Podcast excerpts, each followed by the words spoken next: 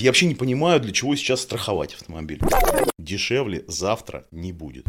Спекуляция чистейшей воды.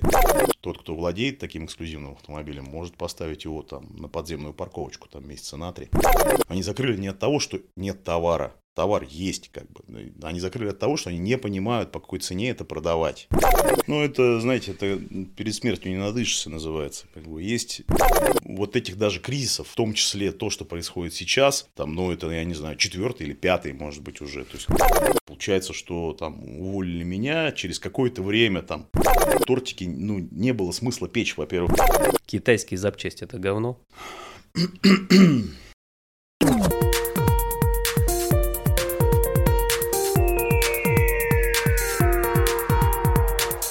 Всем привет! Вы включили подкаст «Эволюция или деградация». Меня зовут Андрей Моисеенков, я управляющий партнер группы компании «Малтон».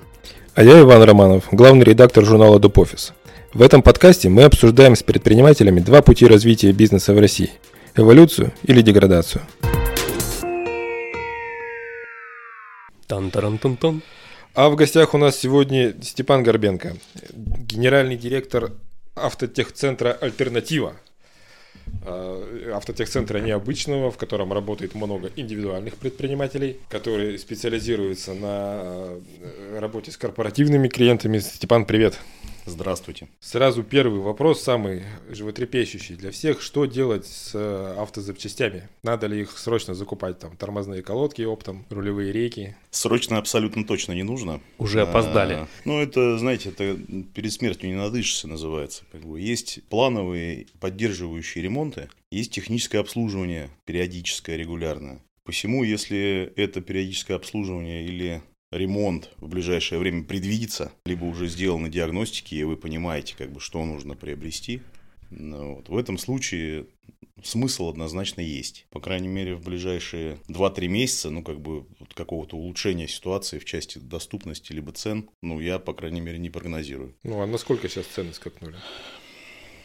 Цены выросли по-разному, в зависимости там, от групп товаров, но самое, наверное, минимальный там рост это ну, где-то процентов 50, а вот, но максимальный рост составляет там в 3-4 раза. К примеру, допустим, моторные масла, они подорожали там, почти в 3 раза.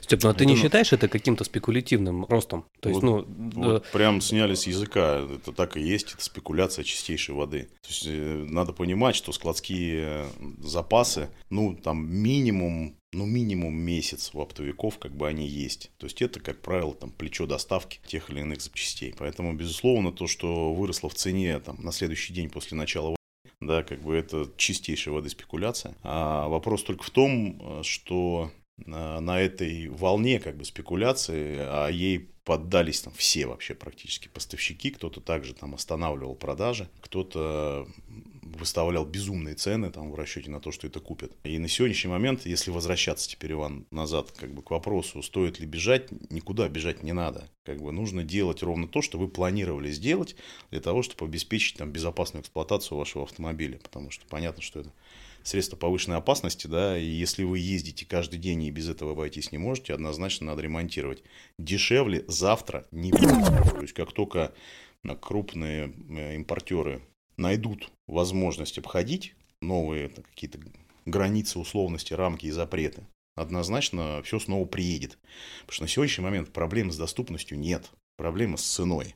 Все как было, так оно и есть. То есть каких-то запчастей, по крайней мере, на масс-бренды, как бы они как были, так и остались. Да, наверное, если у вас какой-то эксклюзивный Dodge Ram, да, там угу. с североамериканского рынка, ввезенные там, не через дилерскую сеть, э, такую запчасть сейчас найти будет сложно. К примеру, буквально там позавчера сталкивались с э, историей, когда человек искал лобовое стекло, как раз вот на Dodge Ram. Он его не нашел, в России нет. И вот в такой ситуации, конечно, тот, кто владеет таким эксклюзивным автомобилем, может поставить его там на подземную парковочку там месяца на три, пока, опять же, не найдутся пути там через Эмираты, там через третьи страны. То есть в любом случае это найдется. Ну, как бы время, сроки, ну, естественно, цена.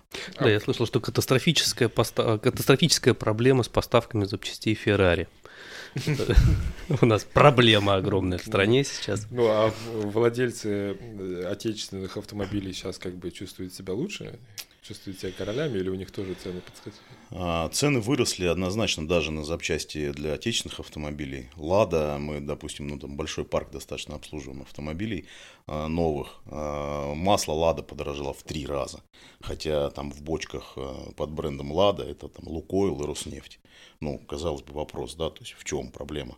Проблема в том, что центральный склад, который поставляет запчасти дилерам, он просто закрылся там на несколько дней для того, чтобы понять, по какой цене дальше отпускать. То есть вот надо понимать, что большой, ну, большая часть, на мой взгляд, вот этого, этой истерики, как бы связанной с ценой и спекуляцией, она связана с тем, что крупные игроки просто взяли и закрыли на какой-то момент отгрузки. Они закрыли не от того, что нет товара, товар есть, как бы. Они закрыли от того, что они не понимают, по какой цене это продавать. Опять же, в расчете на то, что можно заработать там тройную прибыль. То есть вопрос здесь ну, там, не в том. То есть, если бы они работали с фиксированной своей наценкой, как это было раньше, и продавали по новой цене, когда сами купили по новой цене. Но в данном случае не так. В данном случае все хотят на волне вот этого ажиотажа просто заработать э, Сверхприбыль, большую прибыль, да, да, да, чем это могло бы быть.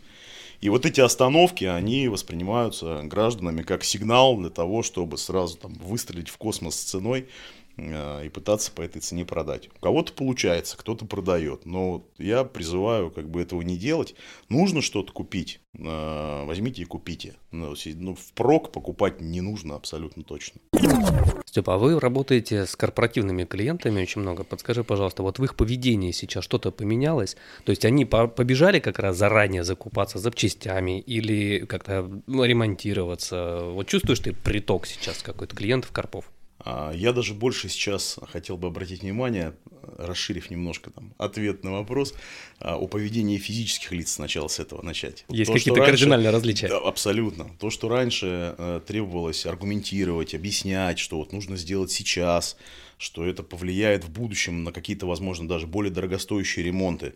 Люди оттягивали, пытались сделать вот только то, что действительно вот прямо сейчас нужно. Сейчас а, народ соглашается делать все. Вот все, что нужно, давайте делать. То есть, да, все, все понимают, что завтра дешевле не будет, э, и э, вот это позволяет там, мастерам-приемщикам даже ну, в, части, вот, в части обоснования цены даже легче стало работать, хотя цена выросла.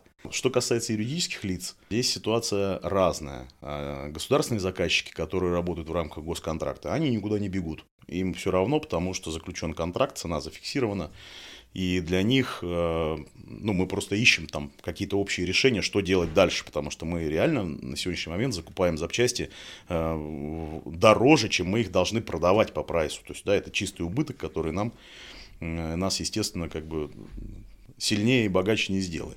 А что касается коммерческих заказчиков, которые сами платят со своего кармана за обслуживание своего парка, да, здесь как бы здравый подход, как правило, люди, которые отвечают за этот транспорт, они имеют определенный график обслуживания и понимают, какие ремонты предстоят в ближайшее время. Соответственно, они этот график, да, под него стараются закупить запчасти, вкинуть как бы денег для того, чтобы эти запчасти были ну, гарантированы на складе в тот момент, когда придется делать ремонт. Поэтому... Ну, наплыва нет такого? А, наплыва... Да, наверное, нет наплыва. Есть увеличение, наверное, просто среднего чека в части именно запчастей. То есть вопрос касается именно того, что то, что люди покупали как бы, ну, как-то более-менее ритмично растянуто по времени, сейчас они стараются это взять сразу, как бы для того, чтобы это лежало. Ну вот автотехсервис альтернатива, он, на мой взгляд, э, чем-то напоминает салон красоты. Э, в том смысле, что там на одной площади работает много индивидуальных предпринимателей сразу. Сколько сейчас? Четверо? Сейчас четверо.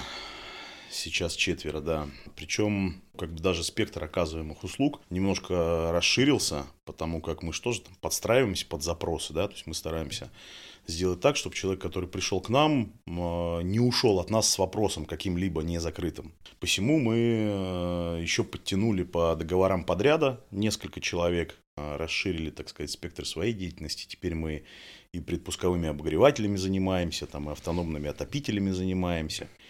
А сколько лет вы уже в таком режиме работаете?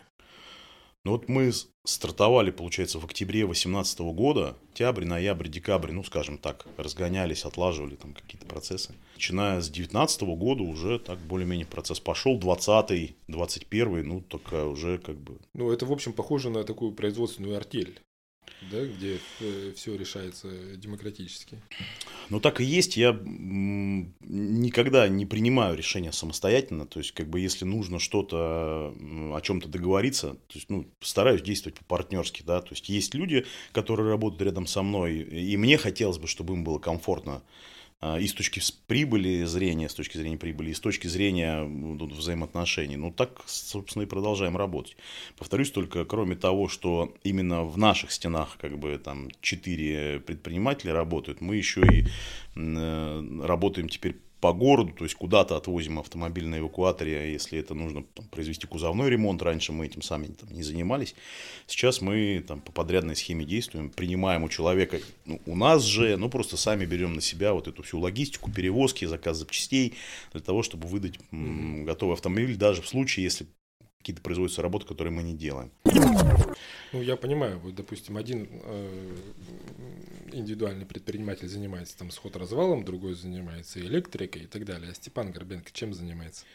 Степан Горбенко занимается управлением и развитием, потому как э, в любом случае каждый в той или иной мере может тянуть идеал на себя потому как э, компетенций хватает для того, чтобы одному там заниматься и тем, и другим, и третьим. Второй момент, что когда я встречаюсь с людьми и пытаюсь там заключить договор на обслуживание какого-то парка, да, какого-то юридического лица большого, я-то действую в общих интересах фактически, то есть любой привлеченный клиент, как бы это загрузка для всех. В данном случае в нашей команде занимаюсь этим я. Ну вот за эти годы, что вы в таком э, режиме работаете, какие, какой главный плюс такой организации труда? Главный плюс любой организации труда, на мой взгляд, это комфорт и доход. Да, вот две части. То есть надо, чтобы человек, а, комфортно себя чувствовал и не, э, не шел на работу как на каторгу. И Б, для того, чтобы он понимал в финансовом плане, для чего он туда ходит на эту работу. У всех семьи, дети, там, ипотеки и так далее. Поэтому вот две таких основных составляющих, э, которые строятся в первую очередь на порядочности. Вот у нас как бы партнерские хорошие взаимоотношения, и вот порядочность это первый основной как бы, фундамент всего этого. Дальше это комфорт и доход. Вот э, я сужу по тому, что мы там в обороте даже сейчас получается у нас начало 22 года, даже первый квартал 22 года, несмотря на такую не очень стабильную ситуацию, и с ковидом связанную, и сейчас вот э, мы все равно растем по отношению к прошлому году. В прошлом году мы росли над 2020 годом, в 2020 мы росли над 2019. То есть там как бы динамика, понятно, темпы роста, они там несколько замедляются, но это нормально. Да? То есть мы не можем все время расти там на 300% в год. Но при этом вот эта положительная динамика, каждый раз мы прирастаем к аналогичному периоду прошлого года, позволяет мне сделать вывод о том, что мы двигаемся в правильном направлении. Комфорт для меня оценивается в состоянии команды. То есть из нашей команды никто никуда не ушел. Вот четвертый год мы работаем. Как мы начали работать, так мы и работаем. Никто никуда не ушел, никто никуда не перешел, никто не открыл свой какой-то новый бизнес. Как мы стартовали, вот так мы и трудимся. А, вот эти два фактора как бы для меня создают впечатление того, что ну, все как бы нормально. И я уверен, что это не только впечатление, но и так, так и есть на самом деле. А бывали сложности в принятии решений? Потому что, насколько я понимаю, у вас расходы какие-то общие есть, и были какие-то разногласия, э, куда стоит направлять рекламный бюджет или еще как-то. Если были, то как вы их решали? Всегда путем разговоров. Ну, как бы это То же... есть у вас мини-демократия все-таки? Да, абсолютно. Здесь вопрос в том, что у нас ведь нет фактически, наверное, даже никаких там планерок, да, у нас нет никаких там собраний, то есть мы живем в ежедневном ритме, вот, вот каждый своим делом.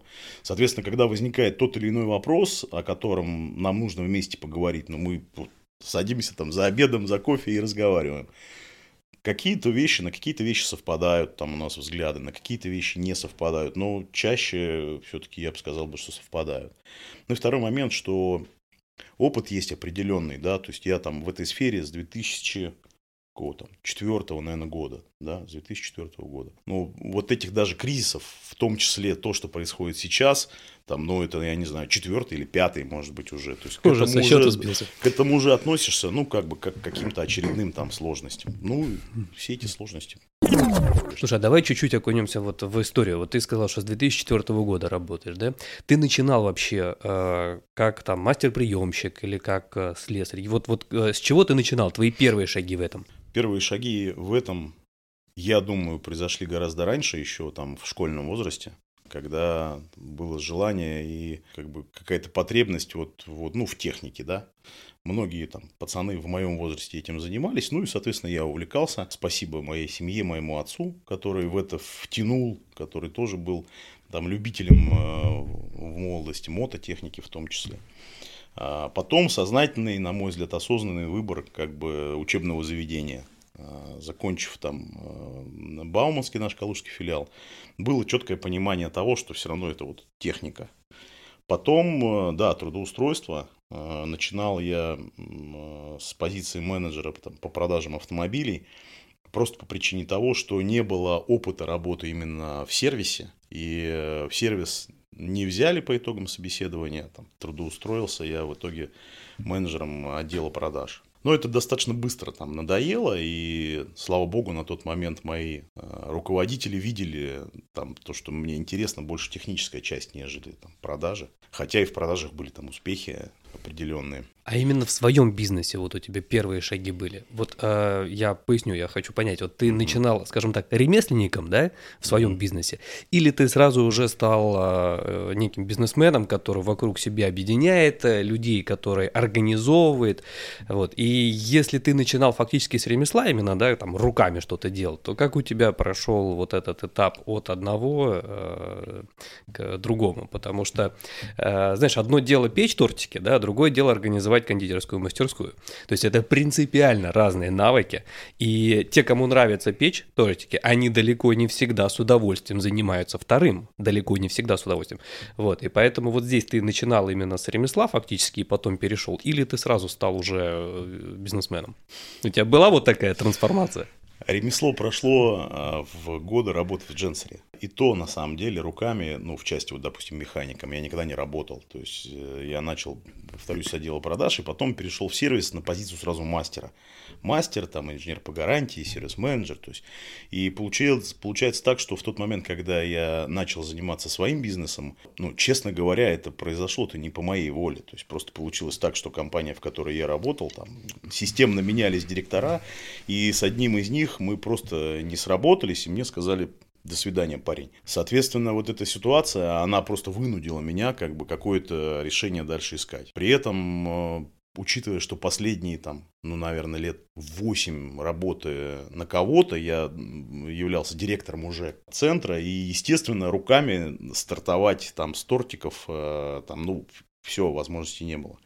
При этом были определенные знания, навыки и понимание, как бы, что нужно людям. Потому что ну, достаточно долгий период времени я уже этим занимался. И самое главное, была команда вокруг меня, людей, которые готовы были уйти со мной. Получается, что там уволили меня, через какое-то время там поувольняли тех людей, с которыми я работал. И когда мы начали, мне там достаточно было полугода для того, чтобы собрать остальных, всех тех, кто мне был нужен. Потому что у нас же э, вот этого, как вы говорите, трудовая артель из предпринимателей э, еще же есть механики, есть электрики, есть там сотрудники ТР, нас уже там 30 человек. И это фактически из, из этих 30 человек ну, там, может быть, дво, двое или трое э, коллег, с которыми я раньше не работал. Все остальные люди это, это люди, которых я знаю там больше 10 лет. Посему получается ситуация, что, э, там, выражаясь вашим языком, мне тортики ну, не было смысла печь. Во-первых, я руками этого не умею и не знаю, как это делается. Во-вторых, наоборот, я знаю и умею, как это надо сделать, и могу ну, научить это делать, могу привлечь. Прекрасный, э, прекрасный шанс поблагодарить директора, который уволил. Да? А, На самом деле, да, это лишний раз подтверждает, что увольнение зачастую это является э, переломным моментом в жизни человека, который далеко не всегда к худшему. Однозначно. Да, то есть это как раз ваш, да, ваш, ваш вариант, и я думаю, что, наверное, сейчас ты с благодарностью, может быть, как раз относишься за это. Э, я благодарен Богу, что так произошло. Не тому руководителю, от которого я уходил.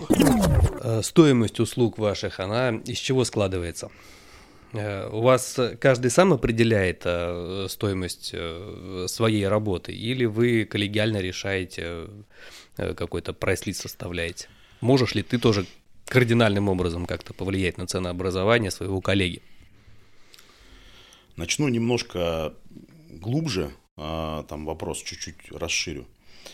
А, вот в современном а, автобизнесе да, есть две таких модели ценообразования основных. Их может быть больше, но основных все-таки две. Первое – это какой-то фиксированный прайс, когда вот замена колодок там, 500 рублей, замена масла там, 600 рублей, замена ступичного подшипника там, столько-то рублей и так далее. И, и вторая модель по которой работают в основном дилерские предприятия, это э, нормы времени. Это понятный, прозрачный механизм ценообразования, когда цена называется не из головы, там, да, какой у вас автомобиль, какой-то вот такой, а, вот, вот для вас будет вот столько стоить, да, то есть это, как правило, творчество, которому вообще там пределов нет. И учитывая, что люди-то везде разные, и от, спросив одного и того же мастера с разницей в неделю, сколько будет стоить вот тот или иной ремонт, он может легко назвать разную цену. Ну, просто потому, что он не помнит. Каждый раз это он там из головы чего-то там придумывает себе. Потому что создать прайс на все абсолютно автомобили и на все абсолютно операции невозможно. Нереально, согласен. Поэтому мы, естественно, этим путем не пошли. Хотя так работает, ну, наверное, 70% от сервисов, скажем, э, не официальных, не дилерских, вот 70% даже, наверное, больше. Мы пошли по пути дилерского подхода, когда мы ориентируемся на норму завода-изготовителя. Есть программные продукты, которые позволяют эту норму найти. То есть это справочник норм времени. Мы работаем там с автодатой, с автонормами. Автодата больше рассчитана на европейские автомобили, там, азиатские и так далее. Ну, иномарки, скажем так. Автонормы – это наш отечественный продукт. В Новосибирске ребята его создали и поддерживают. Это отечественные автомобили, и там очень много грузовиков. Там КАМАЗы, автобусы, ПАЗы, там в основном отечественная техника. Соответственно, в нашем случае ценообразование строится, исходя из стоимости нормочаса на те или иные автомобили и нормы времени на ту или иную операцию. Соответственно, в каждом случае мы смотрим, какой автомобиль, какую нужно произвести работу. Мастер-приемщик заходит в справочник норм и видит заводскую норму времени на замену той или иной детали, либо проведение того или иного ремонта. И исходя из умножения стоимости нормочаса на норму времени, которая требует для того, чтобы потратить, требуется потратить для того, чтобы произвести этот ремонт, определяется цена работы. Все. Все прозрачно, понятно. Человек понимает, почему такая цена. Этот подход, он э, во многом позволил нам расширить свою клиентскую базу, потому что когда ты приходишь к руководителю какого-то направления, либо какой-то организации, у которой есть парк и есть затраты на этот парк, и показываешь ему калькуляцию, то есть видишь ремонт, который они произвели и как они за них заплатили, когда там одной строкой там какие-нибудь слесарные работы, там агрегатные работы, которые не расписаны абсолютно расшифровываешь и показываешь выгоду, то есть, да, вот сколько человек мог бы сэкономить, если бы работал там с нами. На этом э, в большей степени как бы строится э, вот успех по именно развитию. Подскажи, пожалуйста, а вот были когда-нибудь сложные клиенты, э, несмотря на вашу вот эту клиент-ориентированность и прозрачность, какие-нибудь клиенты, которые или уходили, захлопывая дверь, или вы сами им говорили, что спасибо, приятно было поработать, нам будет вас очень не хватать. На твоей памяти вот давно работаете? Конечно, были, они есть. Как правило, конечно, это какие-то ситуации, которые не зависят ни от той, ни от другой стороны. Бывают неприятные ситуации. А стараемся, конечно, ну, как бы индивидуально подходить, смотреть. Ты да, их стараешься сам улаживать, Конечно, да? конечно, безусловно. Какими есть, методами?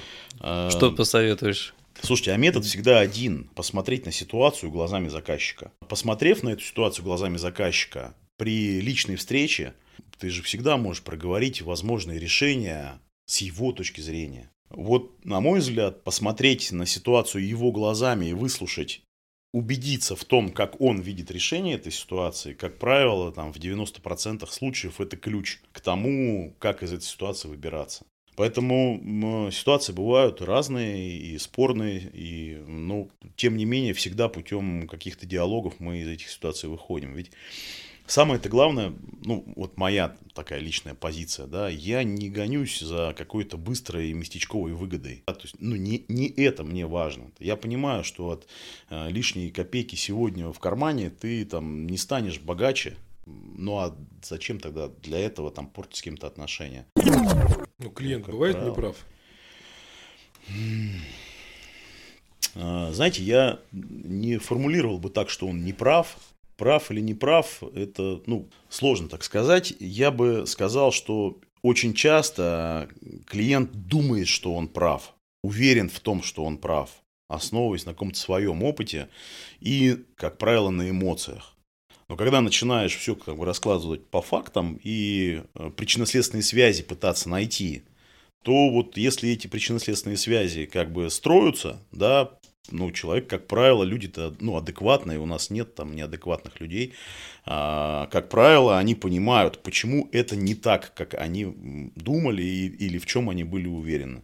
Как ну, да, правило, это считаю, что он, клиент бывает недоинформирован. Абсолютно верно. То есть, да, то есть он, он думает, что он прав, но в, в ходе беседы и сопоставления каких-то вещей, ну, в итоге разбираемся, почему это не так на самом деле. Про корпоративных клиентов, да, представим коллективный э, вот, корпоративный автопарк угу. нашего региона. Угу. В среднем, вот он насколько старый? А, я бы опять разделил вопрос.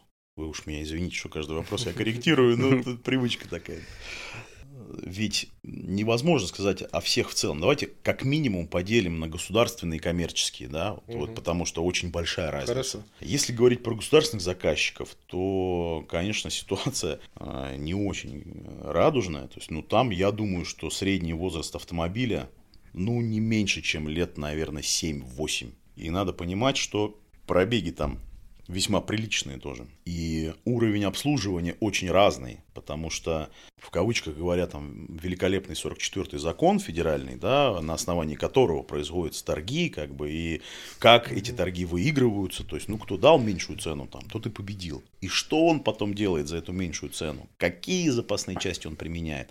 Ведь у заказчиков также достаточно мало специалистов, которые могли бы проверить качество обслуживания. Да? Очень мало специалистов могут себе позволить присутствовать при выполнении работ. И получается ситуация, что из-за того, что в 44-м федеральном законе самое главное – это цена, ну, какая цена, такое и качество обслуживания, такое и качество материалов.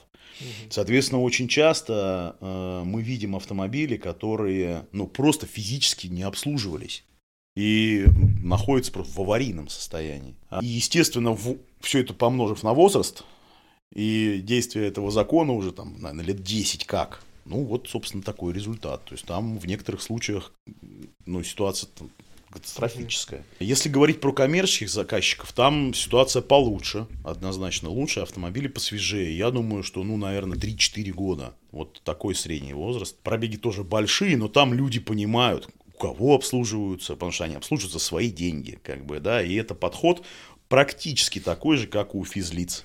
То есть там человек тоже выбирает, какое масло, с какой периодичностью, он тоже выбирает, в какой сервис он поедет. И если где-то сделали нехорошо, то туда он больше точно так же не вернется, он будет искать альтернативу. Вот, собственно, мы стараемся, чтобы этой альтернативой были мы, и как бы от нас уже люди там никуда не уходили.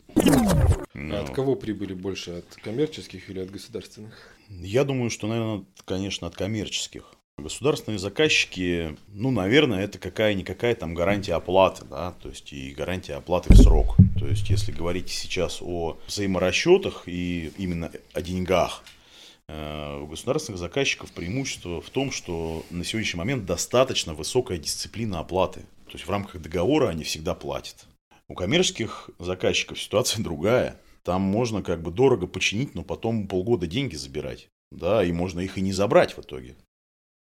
А в свете последних событий, я имею в виду в части запрета на поставки э, каких-то запчастей, да, и разрыва логистических цепочек, я думаю, что для многих актуальный вопрос будет. Китайские запчасти – это говно?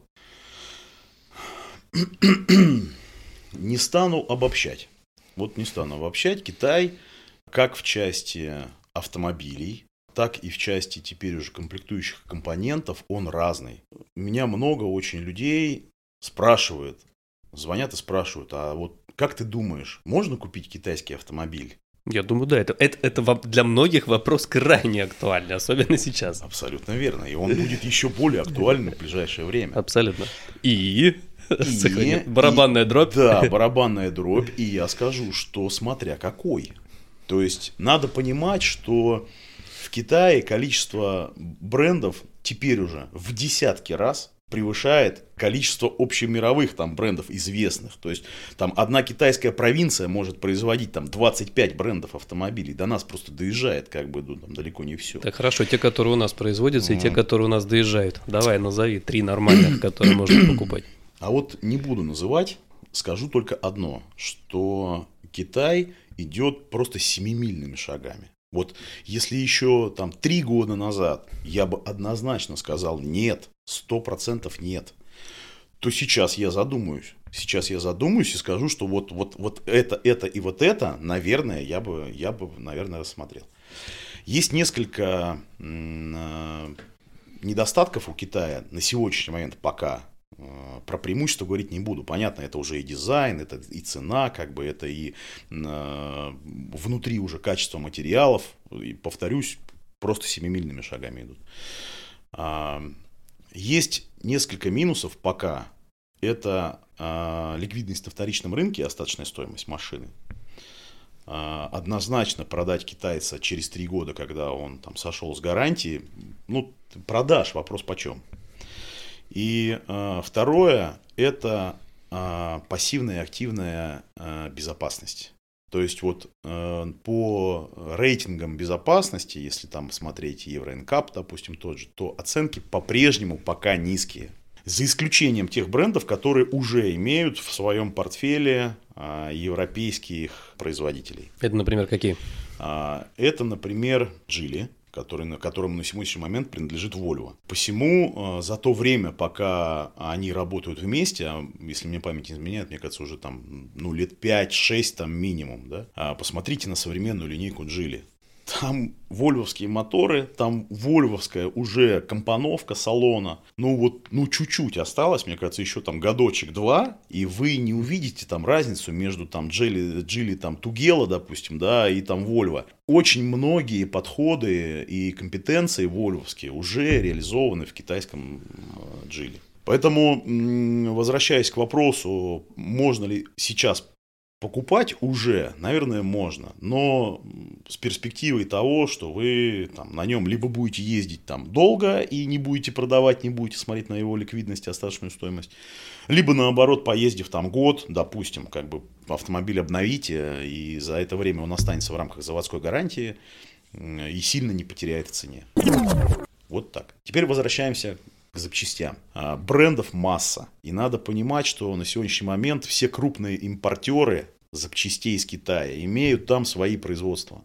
То есть мы видим какую-то деталь там с каким-то наименованием. Эта деталь не имеет отношения к какому-то китайскому бренду. Это российский бренд, который разместил производство в Китае, либо просто на имеющихся китайских мощностях заказал те или иные запчасти и ввозит сюда и продает под своим брендом. Как правило, это делают крупные импортеры, кто имеет свои уже логистические каналы продаж, да, оптовики крупные, и они фактически уже дают неплохую гарантию, они уже, в общем, достаточно неплохо подтянулись по качеству, и вот здесь опять деталь детали рознь. Есть откровенная как бы ну, непотребное да, качество деталей. Есть уже там более-менее приличные образцы, причем с неплохой гарантией. есть, приведу пример. Там есть э, там, два китайских бренда, опять китайских, русско-китайских, да, которые там на ступичные подшипники дают гарантию там год. Да? То есть, ну, вы не найдете такую гарантию даже там на какой-то брендовый подшипник. Ну вот если сейчас, да, э, там сбудутся все страшные прогнозы и э, иностранные автомобильные заводы в нашей провинции закроются. В нашей провинции, да. Э, вот, получается, что получится ли так, что наши ну, владельцы там тех же Volkswagen останутся без официальных автосервисов? Что им делать? Приезжать к нам. Нет проблем. Ну, то есть у них, ну, как бы не э, ремонтироваться можно будет, не надо будет ставить эту машину. А, такси, там, этот. Да, конечно, нет. Вот опять 4 года назад, а, когда мы начинали а, этот вид деятельности свой, да, я прекрасно понимал, какой объем клиентов не понимают, что такое э, вообще гарантия на автомобиль.